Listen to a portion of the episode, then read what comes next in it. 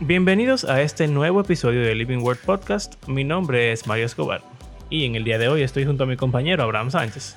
Estaremos hablando Hola.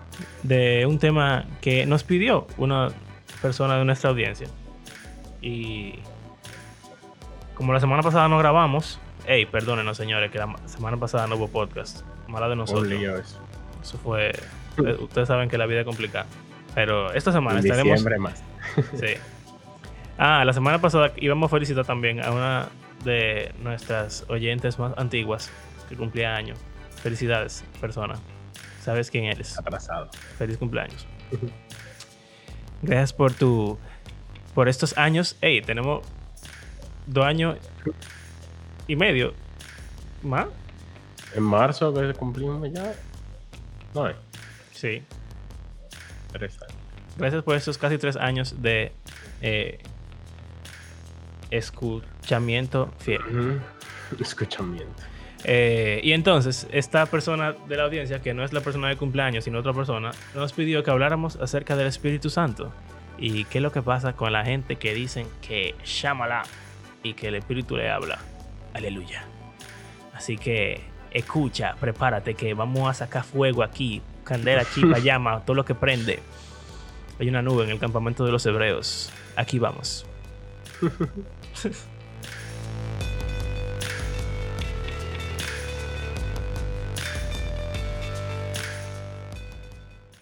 ¿Qué tú crees del Espíritu Santo?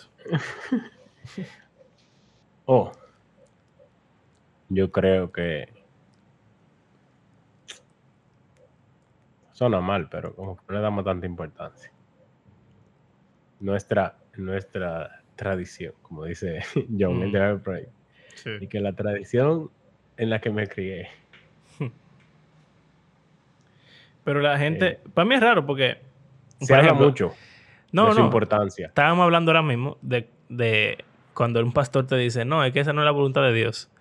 Ah, Eh, asumo yo que cuando un pastor de, de nuestra denominación, que pasa mucho, Dios me dijo que eh, me puso en el corazón, o esta palabra que viene del Señor, o eh, el Señor quiere que tú hagas tal cosa, o el Señor no quiere que tú hagas tal cosa, o a ver que el Señor dice, o qué sé yo.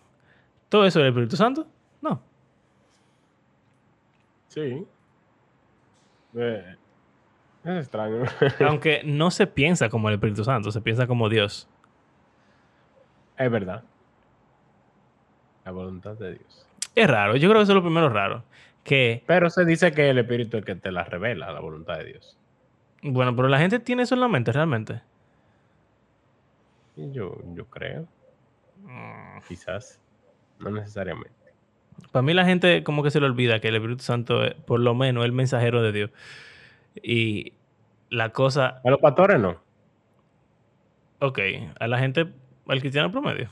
Al cristiano promedio de nuestra tradición, quizás.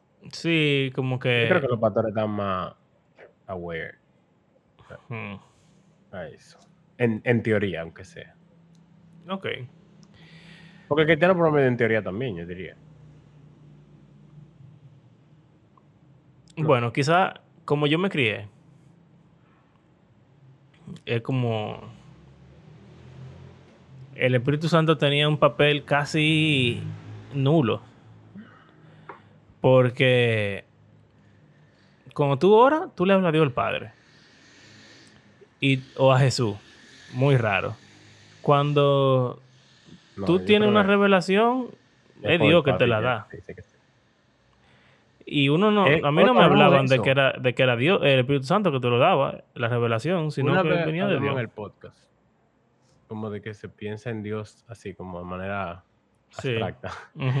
Y no pensamos en Jesús como humano, y mucho menos en el Espíritu Santo. Eh, Para mí, algo Eh, que como cambió, bueno, en teoría, porque para mí es difícil todavía, debo admitirlo. Eh, pero que cambió mi forma de ver la cosa es que el Espíritu Santo es Dios en mí. O sea, verlo así hace que muchas cosas que yo le achacaría a Dios el Padre, por ejemplo, automáticamente yo diga, ah, eso es el Espíritu Santo. Porque es la persona de Dios que habita en mí y que como que es intermediario entre el Dios que está en el cielo y yo, más o menos. Pero eso no es como que eso está súper ahí en mi cabeza, sino que es algo que yo tengo que recordarme. Hacer un ejercicio voluntario consciente de que eso es así para reconocer la obra del Espíritu Santo. Sí. Eh, pero como que eso en teoría. en teoría. Porque a mí me gusta, a mí me ha gustado, por ejemplo, ver la perspectiva de Bible Project, que irónicamente hace que la gente los acuse de ser testigos de Jehová o algo así. y habla del Espíritu Santo como la presencia personal de Dios. Y es como un, el, eh, su rol es como de medio que es lo que tú estás describiendo, básicamente.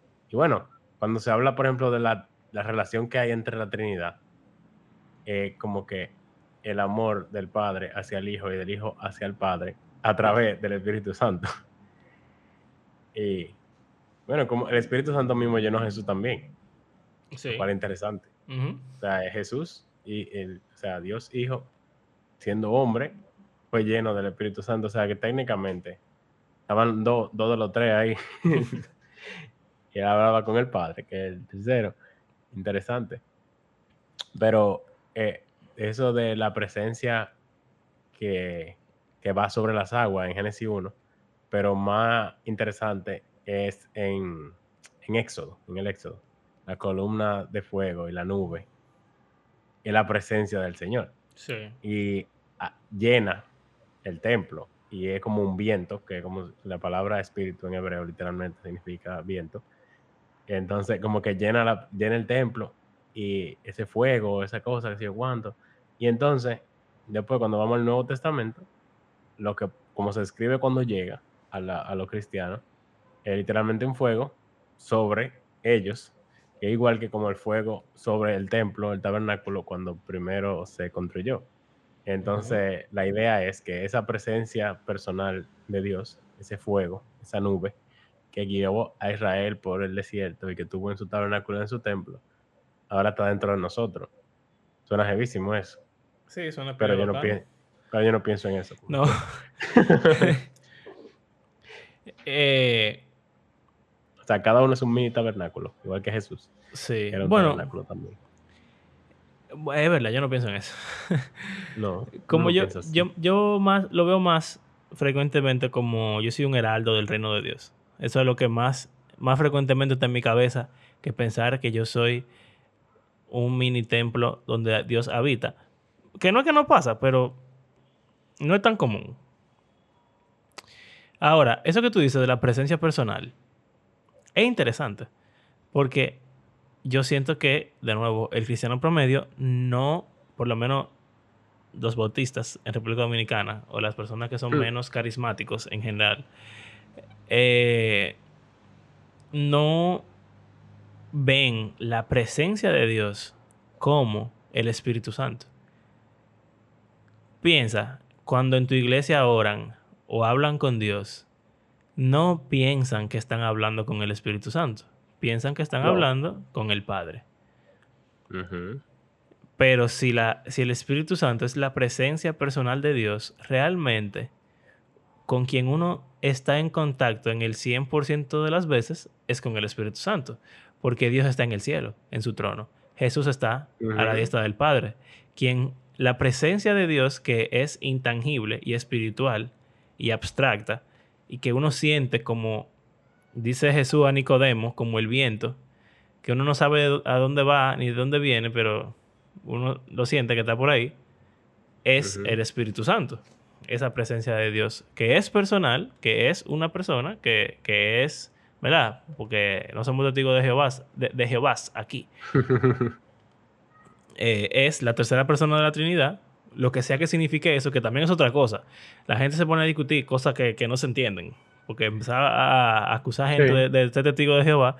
Cuando Sin saber que es un testigo de Jehová ni siquiera. No, y cuando el concepto de Trinidad, la Trinidad es algo tan tan imposible de comprender, de articular, de entender y... y- y- o sea, Y separar, de separar 100% tu sí, como definir. O sea, ¿cómo, qué, ¿qué significa que son tres personas? ¿Qué significa esta persona, aquella persona? Pero que uno solo. Es uno solo. Es muy complicado. Eso es raro. Tú sabes, Es raro. el que no niegue la Trinidad, ya cree en la Trinidad, porque es demasiado difícil definir la Trinidad. Eh, claro, hay algunas convenciones más eh, estructuradas, pero en general, ¿verdad? Ahora, ok, asumiendo que la presencia de Dios es el Espíritu Santo.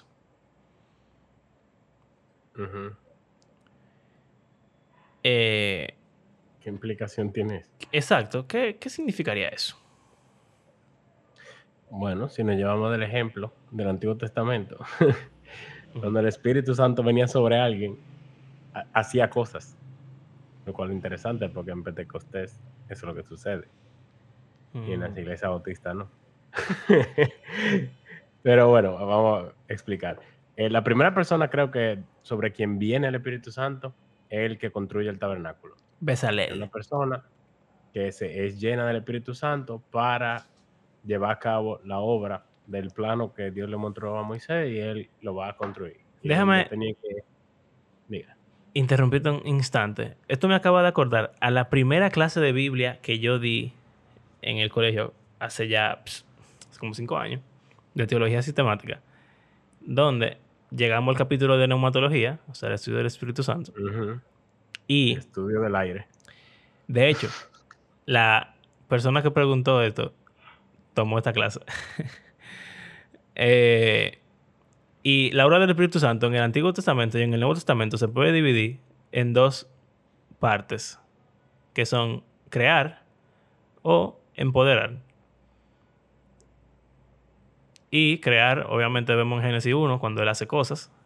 eh, cuando el No es el espíritu, espíritu técnicamente que lo hace. En verdad, bueno, como... sí, lo sí, que sí. pasa es que si él es como... Es interesante porque El medio, es como decir. el aliento de Dios al él hablar Exacto. El es espíritu. el ruach de Dios. Y cuando él habla, lo que sale es su aliento. O sea, que su espíritu creó el Al universo. Ex- y t- exacto, también al hombre, le dio vida al hombre. La vida.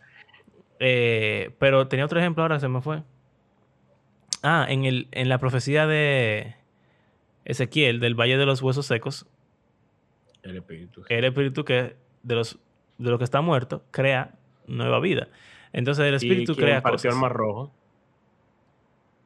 El aliento que salió de la O nariz sea, de como, Dios. dice como que, exacto. Sí. Como, como un viento ahí. Eh, es interesante porque hay un viento en el agua en Génesis 1 y ahora en esta agua hay un hay viento. un viento. Ellos Y hay sale del vientos. agua a la tierra. Entonces, como una Exacto. referencia ahí a Génesis 1.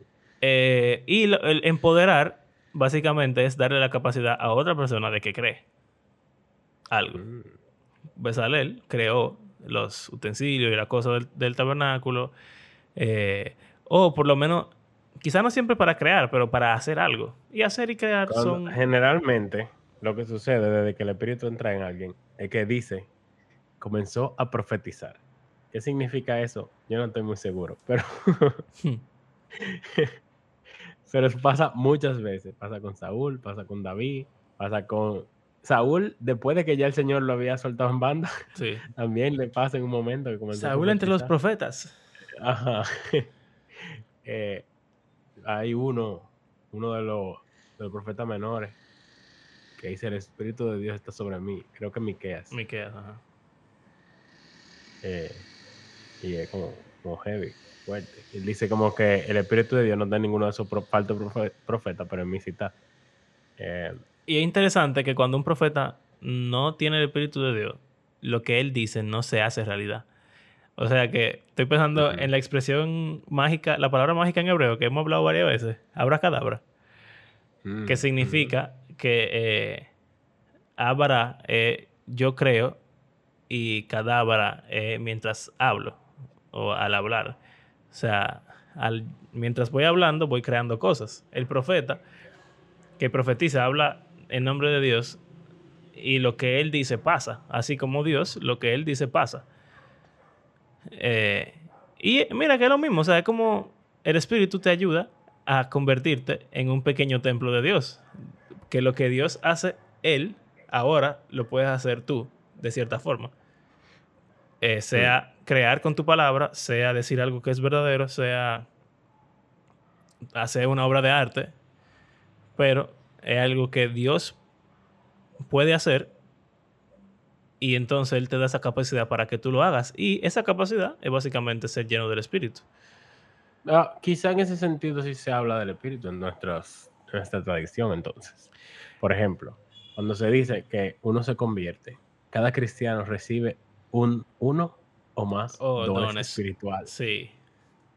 Y eso es el Espíritu que te lo da a cada individuo del cuerpo para asignarle una función específica. Para mí esa conversación es súper rara. Quizás sería interesante hablar sobre eso en algún episodio, sobre los dones. Y no solamente rara, sino que de nuevo, yo estoy de acuerdo contigo, es verdad, pero la gente no piensa que eso se lo dio el Espíritu Santo. Se llaman dones espirituales, pero la gente piensa que se lo dio Dios. Bueno, sí. Pero Eh, es es raro. verdad. Es raro, es raro, es raro. O sea, Claro, eh, no o se sea, piensa en el rol activo del Espíritu Santo, en ese don que le asignó. Exactamente. Eh, si cambiamos de denominación, bueno, no sé si tú quieres decir algo antes de cambiar. Yo quiero decir algo antes de cambiar de denominación. Bueno, o sea, podemos ver en el Nuevo Testamento que es similar. Ah, bueno, no se puede dejar de hablar de Elías y Eliseo, que hacen cosas loquísimas. Absurda. Esos tipos hacen que hasta muertos reviven gente. o sea, estando muertos, reviven gente. Esa es, mi, esa es mi historia favorita de la Biblia, de verdad, 100%. Yo se la mandé a mi estudiante diciéndole que la Biblia tiene cosas heavy. y dije, mira esto. Y él dije, ¿qué es eso? O es sea. Eso es, es absurdo. No, Eh, no heavy, dije, y revive más gente aparte de Jesús en la Biblia. Y yo, oh. pero pila, Jesús no revive a nadie. Jesús no hace No, nada no. casi. que, o sea, que pensaba que solo fue Jesús el que resucitó. Pero, Eh, exacto. ok. Ah, bueno. Bueno. en fin, en el. Aparte de esos dos locos que hicieron de todo, ya está, uno de ellos se lo lleva un carro de fuego y un torbellino y una cosa, y uno ni sabe bien qué fue lo que pasó, pero el tipo desapareció sin morirse. Y es interesante el lenguaje, el lenguaje que utiliza de que Eliseo pidió una doble porción del espíritu, Del espíritu de Elías. pero no fue de Dios, fue de Elías. Ajá. O sea, qué se rayos. dieron. Y le dieron una doble porción del espíritu de Y Lo Elías. heavy es que él hace el doble de milagros que sale, Sí. o sea, en Reyes. Elías hace. Eliseo hace el doble de cosas que lo que Elías hizo. Exacto. 7 y 14. Elías hace 7 y Eliseo hace 14. Que un hacha flote, que un aceite se reproduzca, que revive una gente seguro. De todo, de todo. Sí. El tipo eh, eh, le da un fuetazo a un agua y se parte en dos. Con una toalla. bueno, Bueno, con un mate. entonces con después viene el Jesús, que no sé qué tan controversial sea esto para la mayoría de gente, pero a mí me parece que él comenzó a hacer milagros después de que él recibió el Espíritu Santo. Y para mí eso no es casualidad. O sea, eh, hay gente que habla de que de Jesús, de bebé, de que, de que haciendo milagros, de que así como, de que flotando cosas y no sé cuánto. Eso es relajando que la gente lo dice, pero eh, el asunto es que después de que él recibe el Espíritu, de que se dice que él comienza a hacer, bueno, el mismo Juan, su primera señal dice que fue lo del agua en vino y eso es después de su bautismo. Mm.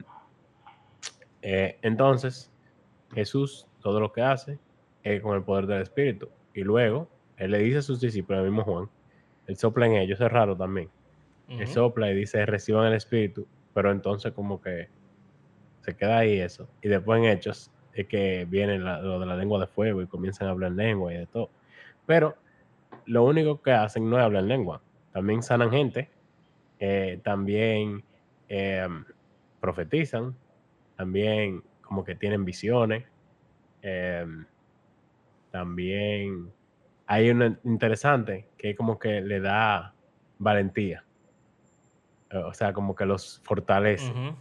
Eh, Consuelo. los hace, también le da comunión.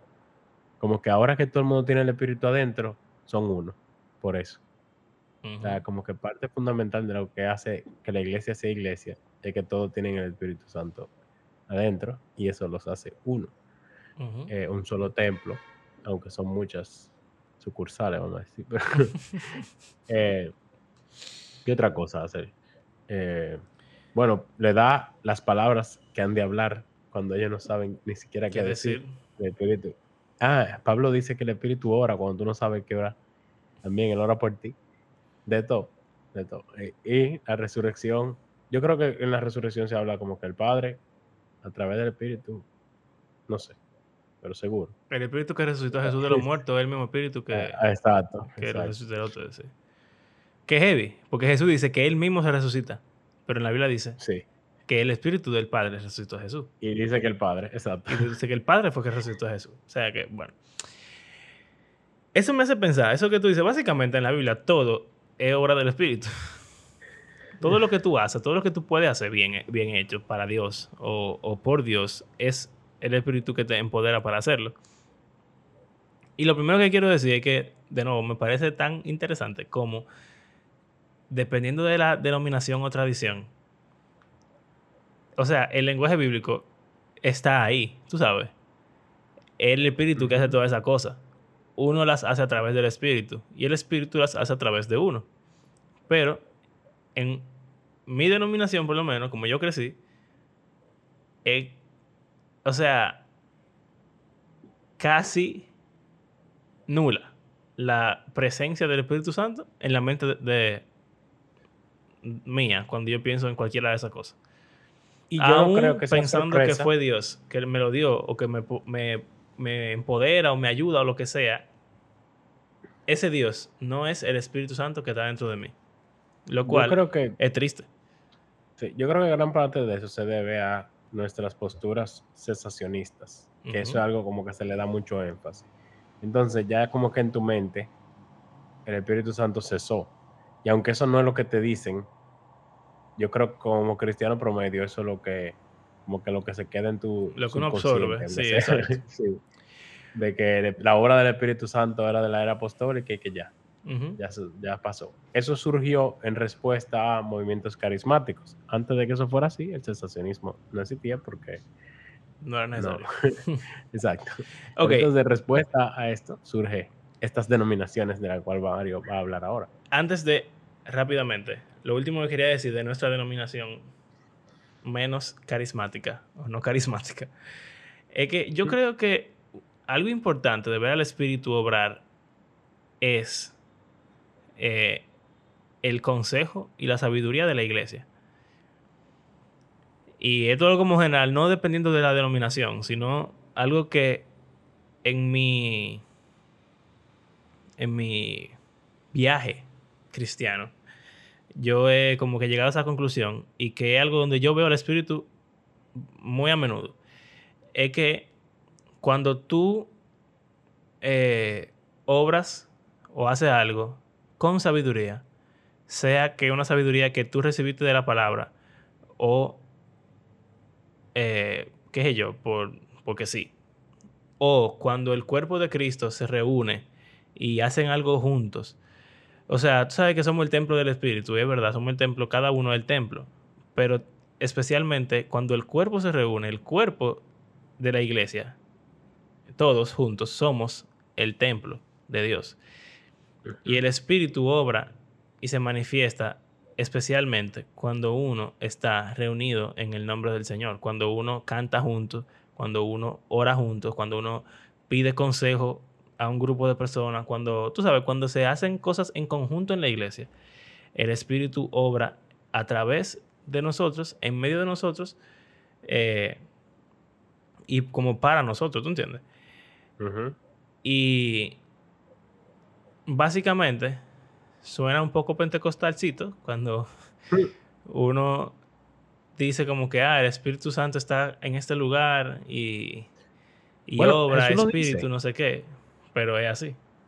O sea, cuando Jesús le dice que él se va y ellos se ponen tristes, le dice, pero no se, no se pongan tristes, le conviene que yo me vaya, Porque él, siendo humano, solo puede tener un lugar a la vez. Pero en el espíritu puede estar en todos al mismo tiempo. Exacto. O sea, que puede estar con todos todo el tiempo. y crea esa unidad que tú mencionaste, Ajá. que es extraña. Pero es irónico que es como si no tuviera. O sea, sentimos como si estuviéramos solos. Ujú. ok. Carismáticos. Son, son personas con mucha carisma. Carisma viene de la palabra griega Caris. cara, caris, que es don, regalo, gracia. Eh, Ah, tiene que ver con lo que hablamos de los dones espirituales. exacto. Esa palabra, dones, es una caridad espiritual. La palabra caridad viene de ahí. O sea, tú estás dando algo. Gracias. Gracias, ¿verdad? Entonces, eh, cuando Dios, cuando tú te conviertes, ¿verdad? Dios te da su espíritu y entonces ese espíritu viene con una gracia especial y una serie de dones graciosos que de ahí viene lo carismático, ¿verdad? Básicamente eh, hay listas de dones en la Biblia que suenan un poco especiales, algunos, como sanar personas, tener profetizar, hablar en O sea, lenguas. inició, inició, tengo entendido, con un individuo que estaba, o sea, como que leyendo sobre la Biblia, eh, en el Nuevo Testamento, cómo habla, cómo se manifestaba el Espíritu Santo en la iglesia primitiva, y él dijo, pero ven acá, ¿dónde está el Espíritu Santo? Exacto. y entonces como que en una convención o algo así, él comenzó como que juntaban, se juntaron toditos y estaban orando porque el Señor demostrara el poder de su Espíritu, eh, como Y- él lo había hecho en la antigüedad Shamala. y todo el mundo comenzó a hacer cosas. Ok, Eh, mira, algo importante que hay que entender de la denominación carismática es que para ellos el don de lenguas es una prueba. Requisito. Yo no quiero decir requisito porque no quiero mal, mal, mal representar a... Evidencia sería. ¿Tú entiendes? Exacto. Es como una evidencia o un sello de que tú fuiste lleno del Espíritu Santo es cuando tú hablas en lengua. Ahora, aunque yo no estoy de acuerdo con eso, hay base bíblica. Porque en Hechos 2, cuando se convierten las personas, lo, perdón, cuando viene el Espíritu Santo sobre los discípulos, empiezan a hablar en lengua. Y después, en casa de Cornelio, cuando se convierten los primeros gentiles y son llenos del Espíritu Santo, también empiezan a hablar en lenguas. Y ahí lo que dice Pedro es, si esta gente, eh, o perdón, Santiago, después, cuando está haciendo el reporte en Hechos 15, de lo que pasó y, de, y cuando están discutiendo si deben de... No, justo después de, de lo de Cornelio, él le dice, eh, señores, ellos están haciendo lo mismo que nosotros, así que ¿quién soy yo para Ah, decirle bueno. que ellos no pueden ser parte? Exacto. Y dice como que si ellos recibieron el mismo don que nosotros recibimos, y ese don que se refiere, ese, ese cara, esa carisma, Ujú. es el poder hablar en lenguas.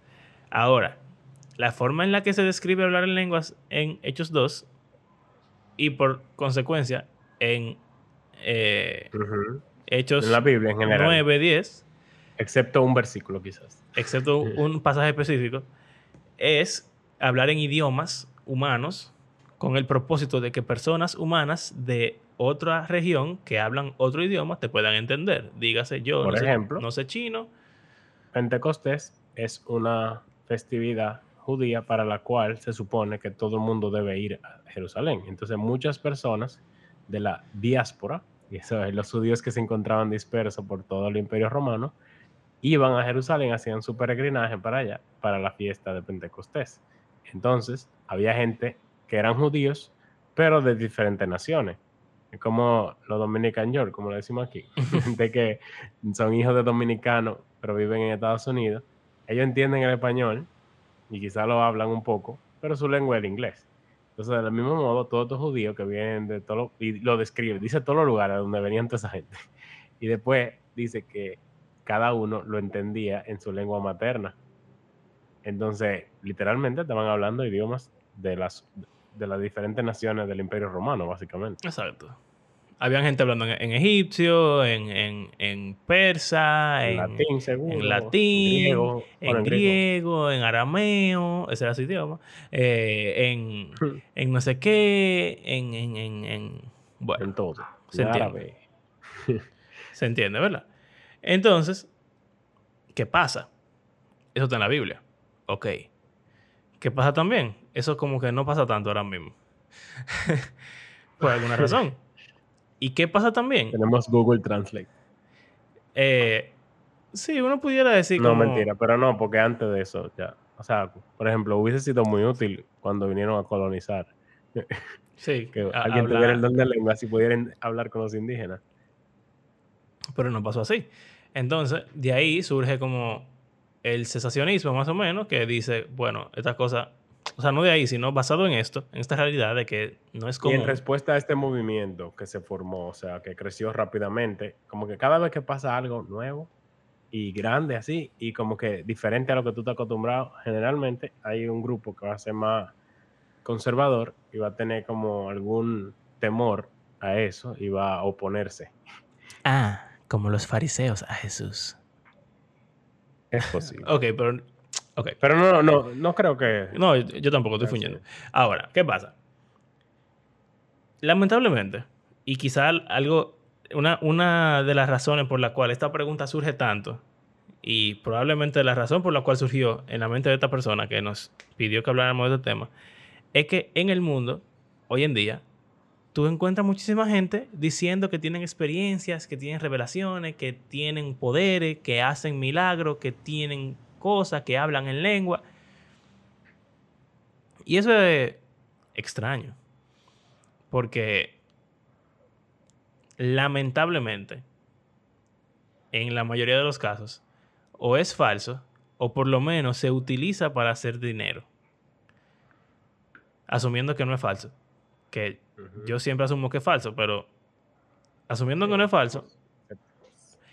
Y, y mira, me, me recuerda al caso de Simón el Mago en Hechos. Ajá.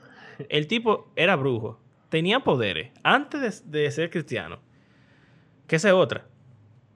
Y no es, parte del tema, pero asumimos que tiene que ser mentira lo que hacen esta gente. Porque, qué sé yo, no puede ser verdad, whatever. Pero Simón el Mago sanaba gente con brujería segurito, par de esos tigres que son sanadores, profetas sanantes, que van, están allá en África, como TV Joshua, descansa en paz. Hmm. Eh, son, son tigres que están haciendo brujería. No diciendo que no habrá algún pentecostal que tenga el poder. En el nombre de Jesús. Bueno, hermano, mire, yo no sé si lo hacen en el nombre de Jesús o en el nombre de la Virgen María. Yo lo digo porque eh, me, llaman, me llegan a la mente pasajes como Juan, que uno pudiese generalizarlo y sacarlo de contexto y decir que si habla en nombre de Cristo, entonces eh, como que está con nosotros. El que niegue, eh, el, que, niegue que Cristo vino en la carne, exacto. Y también me hace pensar en como cuando habían gente en el nombre de Jesús haciendo milagros que le decían, ¿y quién tú eres? A Jesús yo conozco y a Pablo he escuchado. Ah, pero a ti yo no te conozco. Quizá. Y lo, dejan en cuero. eso, eso es tan bizarro, Sí. Quizá parte de estos tigres que están haciendo milagros realmente no hacen nada y los demonios se les, se, ríen en la cara. Pero, bueno, el punto es que todas estas cosas, para nosotros, sobre todo en nuestra tradición bautista, es súper fácil. Eh, como enseñar y mostrar cómo es deficiente, cómo es falso, cómo tiene problemas, cómo hay muchísima gente engañada. eso que tú decías, que otra vez puede que estemos mal entendiendo, pero si se dice y se enseña que el hablar en lenguas es como una evidencia de que tú has sido lleno del Espíritu, en cierto modo yo creo que existe una presión psicológica en la, se forma en la mente de la gente de que, mira, yo, yo, yo quiero ser cristiano, yo soy cristiano, pero yo no, yo no hablo en lengua. Y eh, el cerebro es sorprendente.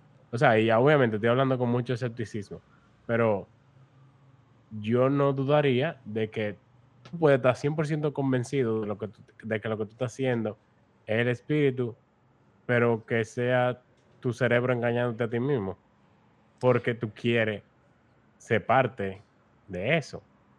Yo estaba diciéndole eso. o sea, una, una tiradera quizá muy fuerte, pero yo digo, por el hecho de hacerlo como un requisito, en mi mente crea como una tentación a uno, como que tratar de encajar pretendiendo, aunque no sea como que intencionalmente. Oye, oye, oye.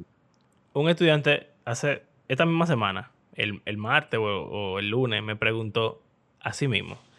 Mira, esta gente que dice que tienen visiones y que se le apareció un ángel y qué sé yo cuánto y no sé qué. Y no fue todo lo que le dije, pero algo muy parecido a lo que tú estás diciendo, que yo le dije, es que vamos a decir que estamos en una iglesia y estamos en un momento de testimonios y yo cuento algo que me pasó realmente, de que yo tuve un sueño, de que vi un ángel y no sé qué, y me dijo tal cosa, y después en la mañana pasó algo similar y yo dije, wow, Señor, eso fue Dios que me lo, me lo dijo y el Señor es grande y bueno y qué sé yo cuánto. Eso pasó realmente. Después otro hermano se levanta y dice, hermano, miren, yo estaba enfermo y vinieron los ancianos de la iglesia, oraron por mí, qué sé yo cuánto, y me sané. Eso fue Dios, la oración del justo puede mucho. Eso fue verdad también. Eh, otra persona, así, ¿verdad? Cosas reales, que son milagrosas, que pasaron. ¿Ok? No estamos diciendo que no pudieran pasar milagros ni nada por el estilo. No, claro, claro que no. O sea, estoy diciendo, aún, vamos a decir, hay gente que sí habla en lengua, pero tú ponerle la, como la carga. Exacto. Tiene que hablar en lengua hace que haya impostores. O por ejemplo, un tercero se levanta y dice, hermano, miren, yo estaba ayer en el culto aquí adorando y yo sentí un calambre que me entró y una fuerza del espíritu y yo empecé a decir cosas que yo no entendía, y, pero yo sentía que estaba alabando a Dios en mi corazón. Eso fue hablar lengua. Ok. El cuarto, quizá, no tuvo ninguna experiencia, pero están compartiendo testimonio, son súper cristianos lo que están hablando hay una presión social y quién sabe cuántos cuentos falsos se han inventado por querer estar a la par con historias verdaderas de lo que el espíritu sí ha hecho. Y yo le estaba diciendo a ese estudiante, quizá la mayoría de las historias que uno escucha por ahí sean falsas. No porque no puedan pasar, sino porque la tentación de ser parte de lo que recibieron la experiencia es muy grande. Pero en la Biblia, la gente que recibe algo así no son muchas. Exacto. O sea, la gente que habla ah, con pero Dios. Había muchísimos milagros en la Biblia, pero en verdad eh, son. Eso era, men, eso era una gente que lo hacía en un periodo de, de 100 años, en un lugar del mundo. Jesús le dice a los de su mismo pueblo, de Nazaret, de que cuántas viudas no habían en Jerusalén que estaban pasando por hambre y Elías y Eliseo fue a una de, a la de Sarepta. que, es una gentil. O sea estaban todos los viudas muriéndose de hambre y para ella no se le multiplicó el aceite ni se le sanó el hijo ni no sé cuánto. Fue a una sola en el reino de un qué sé yo quién. O sea aún todos los milagros que hicieron Elías y Eliseo que fueron grandísimos. ¿quién vio eso? Nadie, dos gente. Es como, es como los Jedi en Tres gatos tú de pronto dije, pero si los Jedi eran tan bacanos, ¿cómo la gente dice que ya para la primera película dije Jedi? Y eso existe, de verdad. Pero que si nada más hay como 500, vamos a decir. Tú oyes la leyenda de ella, de que, ah, mira, que un Jedi vino, y eso que ¿qué? Pero de repente el imperio dice que eso es mentira, que eso nunca pasó. Después de un par de años, ¿qué tú vas a creer? Eso era un mito y ya. No, y no solamente eso. Mira en la misma Biblia, en el Antiguo Testamento, cuánto los judíos tienen que recordarse de lo que hizo Moisés. Porque uno piensa. Un mismo judío pudiese decir, y eso pasó de verdad. Pero eso nunca ha pasado en mi día. Men, pero eso, los profetas, básicamente, ellos dudan de. Dios, le recrimina a esa gente que dudan de, que sea verdad lo que, lo que él hizo. Prácticamente. Y, o sea, piénsalo. Después de, uno dice, ah, es que pasan cosas muy, muy raras en la Biblia. Ok, después de Moisés, ¿qué pasó? Josué, ok. Y después de ahí, ¿qué milagro hay? Eso es Cada rarísimo. Mira qué interesante. Cada jueves venía, pasaba algo como milagroso. La gente como que se enderezaba, se moría ese. Pero, y después volvía atrás. pero milagroso, más o menos. o sea, de que ganaban y ya. Exacto. Ganaban una pelea. y para eso yo era milagroso. Sansón fue especial. Ok, Sansón e- era un muchacho así, así, así, que tenía los molleros así, así. Pero, de nuevo, ¿cuánto tiempo fue ese, ese periodo de los jueces? como 400 años. Pilas de años. En 400 años, un tigre fuerte. y en 400 años llegó Moisés y Josué. Y ya. Mm. Y entonces, 400 años de la- del, del reinado, sí o qué. 400 años cuando David, David, David Goliat, vamos a decir. Pero en esos 400 años del reinado, ¿qué pasó? No sé. Y después, en los otros 400 años de reyes, Eliseo y, y Elías. Y después, en los 400 años de silencio, ¿qué pasó? Como le dicen, entre silencio. intertestamentario, nada, no pasó nada. Y en los 400 años de Jesús, ¿qué pasó? Jesús y los apóstoles, en un eh, par de gente. Entonces, es muy raro. Es raro que, que pasen esas cosas. La gente no veía eso cada rato. Los mismos judíos tenían que recordarse de la obra que Dios hizo porque se lo contaron sus padres. Y es básicamente lo que nosotros estamos haciendo. Hay historias de gente que han vivido cosas, que han experimentado cosas y no las dudamos porque creemos en la historia, creemos en el Dios y, Y el y- poder del Espíritu Santo. y creemos en el Espíritu Santo, exacto. Pero no significa que todos tengamos la bendición de poder recibir esa clase de cosas. Pero las, la clase de cosas que son normales, que le achacamos a la ciencia o a la naturaleza o al cerebro, si las recibimos, lo que pasa es que no nos importan. Y es interesante que generalmente estos eventos y sucesos tienen, no siempre, pero muchas veces como que hay una razón muy específica por la cual están sucediendo. Por ejemplo, con eso de Cornelio, ellos necesitaban una evidencia eh, observable de que ellos habían recibido el Espíritu, porque si no, mira que aún habiendo tenido eso, los judíos no estaban convencidos de que los gentiles podían ser parte. Eh, y eh, así igual en Samaria, cuando, cuando Felipe va para allá y los apóstoles, ellos necesitaban evidencia de que lo- el mensajero estaba diciendo la verdad. Pero el etíope no dice que hizo nada. Aunque convirtió y se bautizó ya. Felipe, Felipe se teletransportó. dudoso, un texto dudoso ahí. Pero Eso es raro, eso es raro. sí. Es raro. Eh, Pedro, y que sé yo cuánto, sanan gente y no sé qué. Pero el mismo Pablo, lo muerde una serpiente, no se muere el tipo, que dijo, ¿qué? Sanó, que hasta la sombra sanaba gente y no sé cuánto. En Éfeso, que era una ciudad de brujería. Interesante. Ah, pero después, más para adelante, Timoteo está enfermo y Pablo no lo sana. El mismo Pablo se está muriendo y está enfermo y tiene frío y qué sé yo y no pasa nada. O sea, como que si ellos tienen ese poder así de que pausarlo a su disposición cuando ellos quieran, para lo que ellos quieran, ¿por qué no lo usan en Todo el tiempo. que dirías como que tiene sentido? O sea, Pablo revive un tipo que se murió, que cayó de una tercera o de una no sé cuánta Sí. piso, pero no como algo común que él hacía de no, que no, todos los días. Pero, pero, mm, mm, piensa. Revive, revive a, a Dorcas, reviven a, a Eutico, a- reviven a, no sé quiéncita, reviven y reviven. Pero cuando mataron a Santiago no lo revivieron. Exacto. Cuando mataron a Pedro no lo revivieron. Cuando mataron a Y Juan no cuando lo metieron a Pedro preso, él estaba, para él ya, se acabó. Él pensó que lo, lo que el ángel- cuando el ángel lo sacó, que eso fue una Que visión. estaba soñando, exacto. O sea, que estas cosas no sea, son de que tampoco. No son un, un cheat code. a tu disposición cuando tú quieras usar, exacto. Eh, ni tampoco es lo más común. Ni tampoco es lo más común del mundo.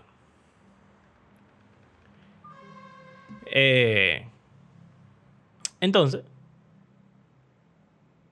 quizá cuando una persona tiene, escucha estas experiencias y toda esta cosa, uno se pudiera pensar como que, conchale, ¿por qué eso no me pasa a mí? ¿O ¿Por qué eso no está pasando? ¿O será verdad? O no sé. Pero es que no es tan, no es tan sencillo como uno quiere, quiere verlo. O sea, el mundo carismático pentecostal hace que las cosas se vean como que eso está ahí pasando a la luz del día todo el tiempo. Pero entonces lo otro, básicamente no pasa nada. Entonces, Exacto. Yo ¿cuál no es la verdad? sensacionismo 100% sea una... Porque tú- es como que tú estás quitándole el poder al Espíritu Santo. De que como que, ah, ya Dios no hace eso. Afirmando como que con completa certidumbre de que eso ya no sucede. El otro es que es algo que todo el mundo tiene que experimentar. Entonces, para mí son dos extremos. Sí, yo pero creo que... que cómo- pero cómo luce el balance también es raro. Exacto. Porque yo no, yo no, yo no sé cómo tener ninguna Yo no, lo, yo no lo he encontrado, de verdad. Lo que yo sí he podido encontrar, vamos a decir, es la apertura en mi mente de que algo pudiera pasar y no automáticamente rechazar cualquier cosa que yo escucho. Eso que sería para pasa. alguien que viene de un trasfondo cesacionista. Exacto. ¿Cómo luciría eso para alguien que viene de un trasfondo carismático? Yo diría que parecido a lo que Pablo recomienda a los corintios. De como que cuando vayan a profetizar, que hablen uno o dos por turno y que los demás juzguen. Como que el no ser tan... No sé Crédulo o, o desorganizado. simple. O, o sea, exacto, como que se presta mucho a desorden En algunos lugares. No todas son así, Sí, sí. obviamente. Eh, pero también como que evaluar y ver como que cuál es el propósito de esto. Porque el mismo Pablo habla de que si no hay quien interprete, ¿de qué sirve? Ujú. Hablo en privado. Hay algunos carismáticos que están en contra de eso, de esos movimientos así que, que parecen una loquera. Y hablan de que como que el don de lengua en su vida es más como en la oración. Sí, que el pasaje que hemos medio Eh. aludido, que básicamente habla en lengua así, shamalá, más o menos. Hay gente que no lo interpreta así, pero no importa. Ese pasaje que pudiera ser el único pasaje donde se habla de un chamalá y de hablar en racalabazuca, eh, en un momento de oración para con Dios, y ni siquiera tú lo entiendes, sino que dice que en el espíritu ora y, y es para Dios y ya. Pero después de ahí, todo es lenguas con el propósito de que la gente te Y entienda. eso pudiese darse en el momento de alabanza, por ejemplo, porque como hemos hablado, la Sí. alabanza, la canción es un momento de oración, en un Ujú. sentido. Entonces, a mí, o sea, yo no descarto que alguien que te- haya tenido esa experiencia, me di- yo le decirle de que no, estás mintiendo. Y. Pero tampoco me voy a creer todo el que me diga que, que habló y que vio y que no sé cuánto, es verdad. Mismo Moisés dice, así que te van a probar los profetas. Alguien dice que va a pasar algo y no pasa, pues el Ujú. profeta es ese. También tú puedes ser un profeta súper genérico como el horóscopo. Exacto. Alguien Y morirá mañana. profecías se van a cumplir. Amén. Sí. Eso que temes te sobrevendrá. ¿Sabes qué? Otra el cosa. Eh, otra cosa que yo siento pensando en lo que venimos del contexto sensacionista, eh, de estar abierto a que a lo que te pudieran contar, pero también estar abierto a lo que te pudiera pasar y estar abierto también a ver las cosas un poco diferente. Yo siento que la gente, por ejemplo, mi forma de ver ahora mismo mucha de la obra del Espíritu, como ya mencioné, es como dentro de la congregación, dentro de la sabiduría colectiva de la iglesia. eh, o cuando pasan cosas... Para mí, de las escrituras, de la traducción de la Biblia, aunque gente diga que no, yo veo la obra del Espíritu trabajando a claro. de esas personas. Y es que, y de nuevo, cada vez que uno hace algo, es el espíritu que te lo está dando. Cuando tú cantas, cuando tú eres inteligente, cuando tú predicas, Cuando cuando, tú un podcast. cuando tú haces un Cuando tú das podcast, consejo, cuando tú das consejo, hay veces que me vienen cosas a la mente que yo ni sé ni de dónde que tú dices, wow, santo, qué consejero, Dios mío, te alabo, pre- Jesús. predicando también. Sí, Como que un- uno recibe a veces como una claridad, así que uno no sabe de dónde viene. es así. Y tú y dijiste, uno no le da mente porque uno no piensa que eso es el espíritu, pero, Pero eso es el lo que la espíritu. Biblia- eso es lo que la Biblia dice. O sea, este podcast, estamos hablando ahora mismo lleno del espíritu. Lo que pasa es que no lo vemos así. Pero hay que abrir los ojos y darse cuenta. ¡Wow! Ok, este fue el espíritu que me lo acaba de dar. Literalmente, me acabo de acordar de una prédica que me mandó una, una amiga, hermana, que era de mi iglesia anterior y está en Estados Unidos ahora, qué sé yo, de Tim Mackey, que yo no sé cómo, por qué yo no te lo mandé, men, te la tengo que mandar, sobre la oración. Mm. Él, sí. La, no ni siquiera fue una prédica casi. Fue una prédica, pero el punto importante de la prédica era una analogía que él estaba haciendo. Ya tenemos demasiado tiempo hablando, hay que acabar el podcast, pero oye. Él sabe que Tim va a la montaña esa que está por Portland, sí, el Mount Hood. Portland, que él un- va a cada es- rato. Es un volcán, ajá. Y él va ahí a escalar. Básicamente él hace su viaje al pico. Hiking, sí. Exacto, él viaja, él viaja al pico. Men, y dije que este año él fue y había una tipa que estaba agachada, que él pensaba que estaba haciendo pupú. Y la tipa de repente se para y le dice di que están en todos lados. Mira. y tiene la boca sucia de, de moras. Eh, o sea, como moras, ¿verdad? Todo el mundo sabe Ajá, una está mora, la frutica Sí. chiquita, como fresas, blueberry, ok. La tipa estaba saltándose de eso. y que cuando él miró, él se dio cuenta que en todos lados había matica de mora. Y él se pasó todo el tiempo comiendo matica de mora. Pero hasta que la tipa no se lo dijo, él no se dio cuenta que, que él estaba literalmente rodeado de moras en todos lados. Entonces él dice, en la, en la predica él estaba diciendo como que lo que pasa es que uno no ve que el mundo espiritual está aquí, ahora mismo. El paraíso, él está usando la imagen de- del paraíso, del Edén. El Edén está aquí en este momento, ahora mismo, en la sala de mi casa. El Edén está aquí. Pero es espiritual. Y yo no lo estoy viendo. Es otra dimensión. Es otra dimensión.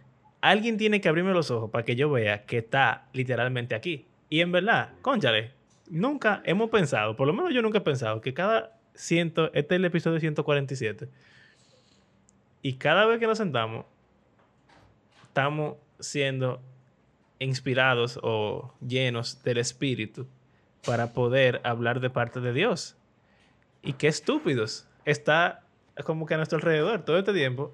El Espíritu nos ha estado usando y llenando para que hagamos el podcast y nosotros hemos sido ignorantes a esa realidad. Me Pero acuerda al siervo aquí. del liceo, esa, esa analogía de ti. Que él dice ah, viene ese ejército contra nosotros, que sí o qué. Y, y como que el liceo, me- me- casi una escena tipo anime, que, jaja, tonto. Abre los ojos. Sí. Y di que el tipo comenzó a ver y había di que un ejército de ángeles alrededor y no sé cuánto. literal. Y él dice, wow. Uh. Entonces, Pero Wow. ahora, ahora, comentarios sensacionistas. Eso es muy peligroso. Decir que estamos hablando con el, ah, o sea, con el poder del Espíritu Santo. ¿Por qué? Porque entonces, si yo estoy hablando con el Espíritu Santo, yo estoy hablando con autoridad y con el poder y con la aprobación de Dios de todo lo que yo diga. Y nosotros no somos gurús y profetas y perfectos eh, Jesús, mini Jesús, eh, que todo lo que decimos está correcto y está bien y es la interpretación correcta. Entonces, hay una tendencia a tú querer evitar que alguien abuse de, de eso como un poder para controlar a la persona, que se hace. O sea, mucha gente de esa es porque eso mismo, yo soy el mensajero de parte de Dios y lo que yo digo es así. Entonces, tú puedes controlar a la gente fácilmente haciendo eso. Pero eso yo no creo que debería ser una razón para que lo que tú estás diciendo sea mentir. Claro, yo creo que Simplemente algo que hay que tener pendiente de que se pudiese mal utilizar. Como todo lo bueno. es lo que tú dijiste. Hay, habían falsos profetas. Eh, hay, que Exacto. probar, hay que probar Exacto. los espíritus. Si lo que se está diciendo es falso y no pasa, pues es falso el profeta, hay que apedrearlo. Ahora, ¿quién determina si es falso o no? Es, ahí es que es complicado. Eh, o sea, ¿cómo tú sabes que lo que yo estoy diciendo es una herejía? ¿Quién es el juez? Esa parte es difícil. Pero eso no significa que sea imposible uno y tampoco significa que tampoco que es súper difícil. Hay algunas cosas que sí, pero yo creo que hay muchas cosas que son claras. Que uno puede fácilmente determinar, ah, eh, esta persona no está hablando de parte de Dios. Y las cosas que son grises, pues entonces, tú sabes, hay que tener la gracia y la humildad de decir, bueno, no sé, no estoy seguro, o es gris. Si la misma Biblia es gris, ¿cómo no va a ser gris en nosotros? Exacto. Bueno. El espíritu. Bastó de Levicaguama. Son de la Yakima. Arraca la bazooka. Escucha. Ey, en verdad, esa predica... Estamos relajando a los rabacucos, que son una gente en Instagram. Pero no estamos negando de que ellos tengan el espíritu necesariamente. No, y que dicen cosas que son de verdad a veces, muchas veces. No, a veces no. Casi siempre. Son a veces que ellos se vuelven medio locos y vocean mucho. Pero bueno. Men, de verdad me gustó pila esa imagen de Tim. Te la voy a mandar a la prédica. Porque es que está en todos lados. Uno simplemente no lo ve. Esa debería ser nuestra mentalidad con el espíritu. Yes. Bueno. Gracias por acompañarnos en este. eh, a nosotros nos va a este llevar el diablo. si usted es carismático, está escuchando eso, por favor, no se ofenda. a ti te va a llevar el diablo ahora y a mí me va a llevar el mismo Satanás por estar relajando a tu hermano pentecostales. No, no, no, eso es no, no, de mal, no con mala intención, señor. Yo quisiera, yo quisiera poder ver cosas así como yo ven. Y hablar en lengua sería genial. Claro. Tener esa experiencia, o sea, genuina, sí. Exacto, real. O sea que, no. Creemos, creemos en ustedes, ¿eh? No, por favor. Gracias por acompañarnos. Eh, recuerden que la Biblia es un libro que está vivo y que tiene el poder, el espíritu, tiene el poder para transformar la vida de sus lectores y todo el mundo. E, eso es el espíritu, ¿verdad? Sí, el espíritu espíritu que escribió la escritura. Todo eso. Amén. Eh, gracias por hacer este podcast parte de su rutina semanal. Y gracias por, si, si le gusta lo que hacemos, y gracias a aquellos que sí lo hacen, de compartir nuestro podcast eh, en sus redes y cosas. Estábamos viendo eh, el otro día en Spotify Rap que somos el, para podcasters. Somos el podcast número uno, como para 15 personas. El podcast en, el top 10, como Gracias no sé cuánto, varias gente, y para un no sé cuánto número más grande, el top no sé qué. Pero bueno, este no es el episodio para hablar sobre eso. Un próximo final de año. Pero simplemente mencionándolo por ahora, gracias. Sigan compartiendo, señores, que a pesar de nuestra negligencia en cuanto a las redes sociales, el podcast crece. Y si quieren apoyarnos económicamente, pueden hacerlo a través de nuestras plataformas de PayPal o de Patreon. Y será hasta la Tírate una lengua ahí. Makima Roma Samalak. ¡Wow! Próximo. Amén. Carla mirando preocupada.